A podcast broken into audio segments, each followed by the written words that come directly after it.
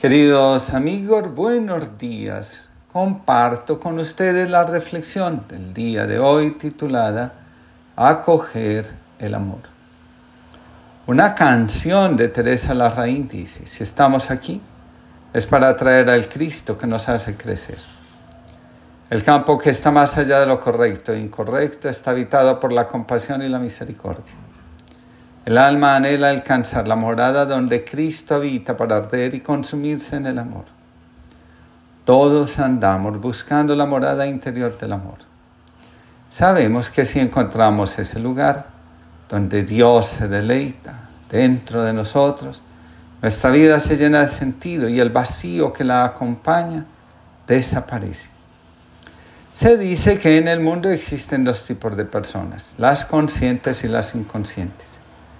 Las primeras procuran aportar misericordia y compasión. Las segundas están cargadas de juicios y prejuicios. Solo saben descalificar y desvalorizar al otro. A través de las constelaciones, mucho más que en otro tipo de experiencias, he podido experimentar que Cristo habita y Dios se recrea allí donde a través de la reconciliación todo vuelve al orden. Pues en una humanidad dividida por las enemistades y las discordias, sabemos que tú diriges los ánimos para que se dispongan a la reconciliación. Por tu espíritu mueve los corazones de los hombres para que los enemigos vuelvan a la amistad, los adversarios se den la mano y los pueblos busquen la concordia. Con tu acción eficaz puedes conseguir, Señor, que el amor venza al odio, la venganza deje paso a la indulgencia y la discordia se convierta en amor mutuo. Plegaria Eucarística 2 sobre la reconciliación. En aquel tiempo, Jesús dijo a los discípulos, si tu hermano llega a pecar, vete y repréndele, a solas tú con él. Si te escucha, habrás ganado a tu hermano. Si no te escucha, toma todavía contigo uno o dos, para que todo asunto quede zanjado por la palabra de dos o tres testigos. Si les desoye a ellos, díselo a la comunidad, y si hasta la comunidad desoye, sea para ti como el gentil y el publicano. Yo os aseguro, todo lo que atéis en la tierra quedará atado en el cielo, y todo lo que desatéis en la tierra quedará desatado en el cielo. Os aseguro también que si dos de vosotros se ponen de acuerdo en la tierra para pedir algo, sea lo que fuere, lo conseguirán de mi Padre que está en los cielos, porque donde están dos o tres reunidos en mi nombre, allí estoy yo en medio de ellos. Durante muchos años nos hemos faltado al respeto y como suele suceder nos acostumbramos a hacerlo. Pasamos por alto el bienestar del otro con tal de conquistar el nuestro. Hoy, muchos tienen un afán enorme de conquistar un estado de paz, felicidad y armonía donde la ausencia del dolor sea una constante. Al parecer, muchos creen que pueden alcanzar un estado ideal y natural de vida donde el dolor deje de existir y donde sin ningún esfuerzo podamos entrar en el mundo de lo divino. Sobre todo, el más básico de todos, poner orden en las emociones, que gobierna nuestro corazón. La inconsciencia crea mundos extraños. Hoy un feto no es un ser humano, pero un perro sí es un hijo. La inconsciencia nos hace creer que podemos descalificar a los demás, desvalorizar su vida y sus acciones, simplemente porque no coinciden con nuestra visión del mundo que muchas veces es estrecha y basada en experiencias alteradas de conciencia. Alterar la conciencia para lograr una conexión con la divinidad, con el inconsciente, con las profundidades del alma, termina convenciéndonos de que la información recibida, que es igualmente alterada, es la verdad, porque es producto de la conciencia que la produce. Pensamos que es la verdad definitiva que debemos abrazar y seguir incuestionablemente. Procediendo de esta forma, creemos que avanzamos por el camino de la sabiduría, en realidad vamos por el camino de la confusión. Al final, no sabemos si la verdad son las cosas como son o si la verdad es lo que logramos imaginar y fantasear. Jesús nos revela lo siguiente, un corazón sensible está abierto a acoger la debilidad y fragilidad humana para acompañarla en un proceso de transformación.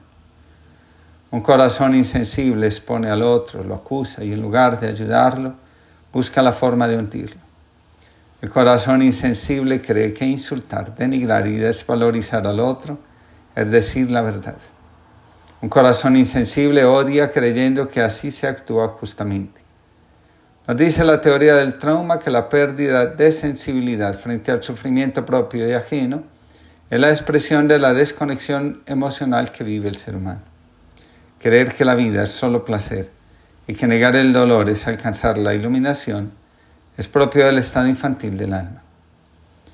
La, la canción de Teresa Larraín, Voy a escoger, invita a vivir la experiencia de Cristo como aquella fuerza que nos hace crecer que nos saca de la ilusión de una vida realizada sin esfuerzo y sin compromiso.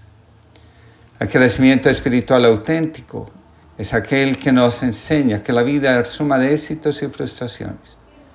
La alegría verdadera es el resultado de la transformación de la herida profunda que llegó a desgarrar el alma y dejarla hecha jirones, pero que al conectar con el amor fue capaz de recomponerse y reconectarse nuevamente con lo fundamental con aquello que es verdaderamente la esencia de las cosas. El amor que transforma el barro y la arcilla en vasija, en cántaro de amor donde el agua de la vida puede ser fielmente transportada. El alma encuentra la morada donde Dios habita y se recrea cuando el amor halla sabe, experimenta que en la reconciliación todo encuentra un nuevo punto de partida. En constelaciones sabemos que después del conflicto viene la paz. También sabemos que donde hay conflicto hay un alma que no logra encontrar el orden que le permita al amor tomar su verdadera identidad. El crecimiento humano, espiritual, solo es posible cuando le damos un buen lugar a todo aquello que en algún momento de la vida para ganar aprobación y sentir que pertenecemos, decidimos excluir e ignorar.